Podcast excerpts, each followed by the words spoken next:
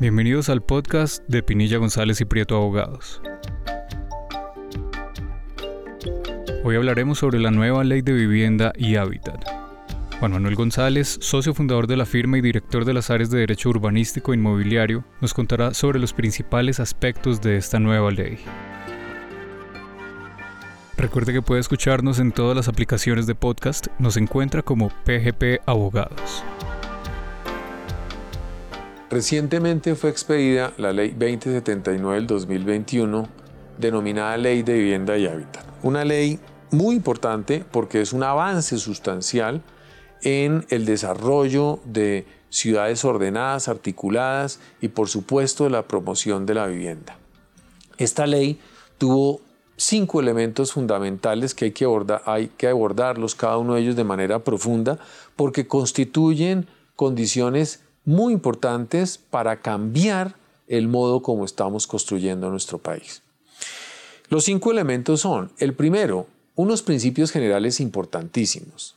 Quizás el, más importante de ellos es haber elevado a la condición de política de Estado las normas sobre vivienda y hábitat y por supuesto de ordenamiento del territorio.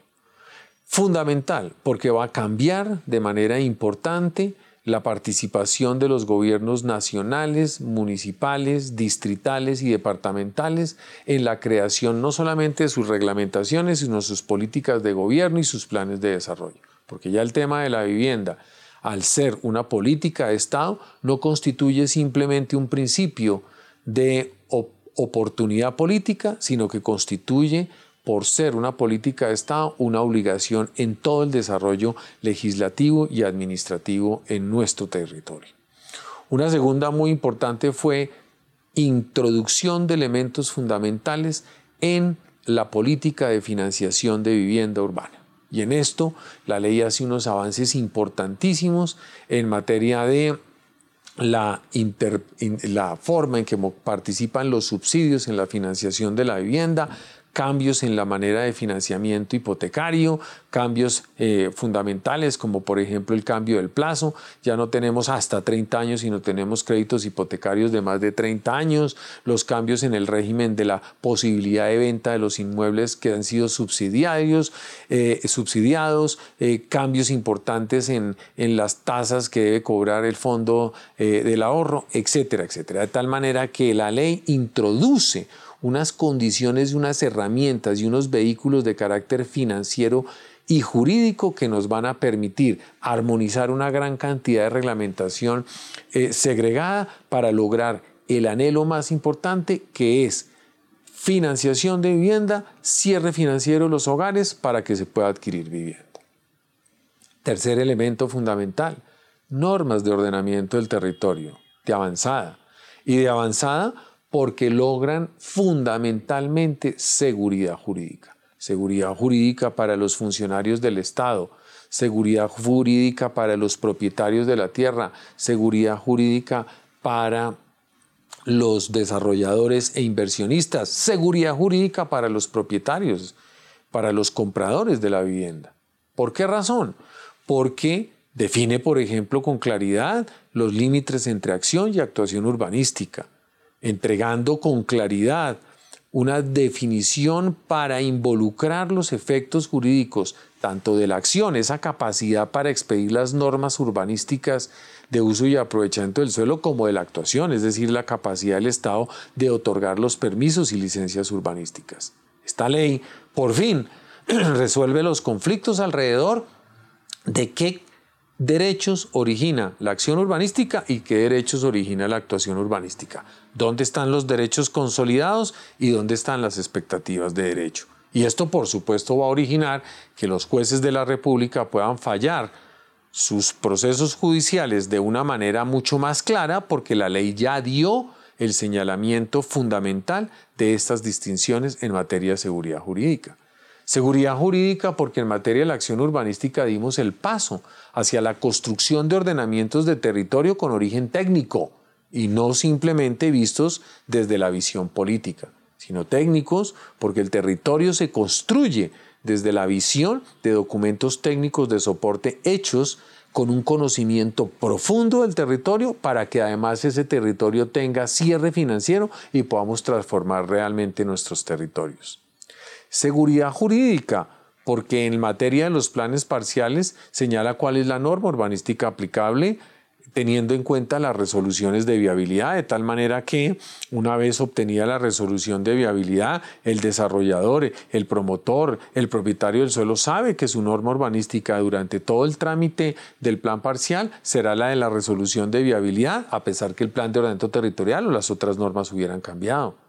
Seguridad jurídica, porque además permite que si se ha arrancado un proceso de plan parcial y han cambiado las o, se han generado unas determinantes de carácter ambiental específicas, esas determinantes se van a mantener. Entonces, esta es una norma que en materia de ordenamiento del territorio introdujo unos elementos fundamentales que nos van a permitir mantener el territorio en términos de sus decisiones por mayor cantidad de tiempo, porque su origen es técnico y ya sabemos qué derechos origina.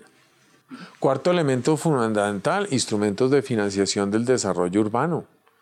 Se incorporan en la legislación colombiana anhelos importantísimos. Primero, ya estaba en la ley, pero se aclara acá. Se puede aplicar la plusvalía en ejecución de obras de carga general al interior de los suelos que han generado la participación en plusvalía. Entonces vamos a tener mayor facilidad para que a través de las herramientas de gestión y actuación podamos aplicar los recursos de plusvalía en infraestructura matriz de servicios públicos, en sistemas de transporte público masivo, en infraestructura de malla vial, en equipamientos, etcétera, etcétera, etcétera, de tal manera que se logran focalizar esas inversiones de plusvalía en ese suelo que ha originado la plusvalía se generan unas reglas muy importantes para buscar cómo se financian infraestructuras de servicios públicos domiciliarios a través de vehículos jurídicos como el fideicomiso, que permita atraer inversión de muchos sectores en el desarrollo de infraestructura de servicios públicos y que pueda ser recuperada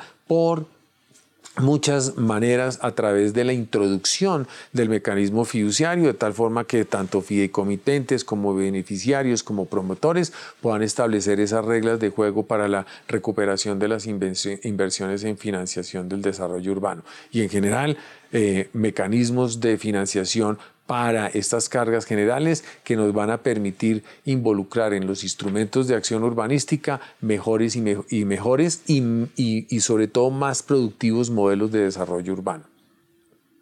Y finalmente, pues, esta, esta ley trae una reglamentación muy importante en términos generales, lo que se llaman las normas comunes, y quizás la más importante es la capacidad que se le incorpora al gobierno nacional de reglamentar la participación ciudadana en las acciones urbanísticas, en especial en los planes de ordenamiento territorial. ¿Y por qué importante? Porque yo creo que la ley busca dar el salto a ese modelo de participación ciudadana leal, ese modelo en el cual yo puedo participar en la formulación y adopción de los planes de ordenamiento territorial, pero una vez todos hemos hecho nuestras apreciaciones, nos volvemos defensores de ese ordenamiento del territorio y no vamos a utilizar de manera desleal otros instrumentos o mecanismos que ataquen aquello en lo cual yo participé y no estuve de acuerdo, pero en vez de rodearlo, lo que hago es seguirlo atacando, generando un inconformismo general en el ordenamiento del territorio. Yo creo que esta ley en suma trae unos elementos muy importantes que hay que estudiarlos uno a uno.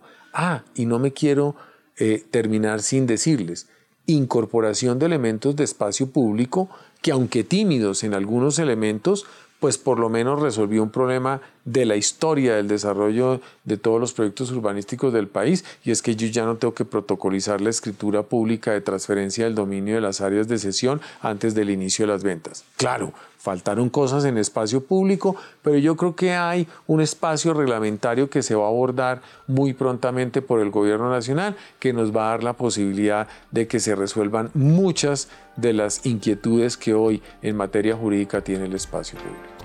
Muchas gracias.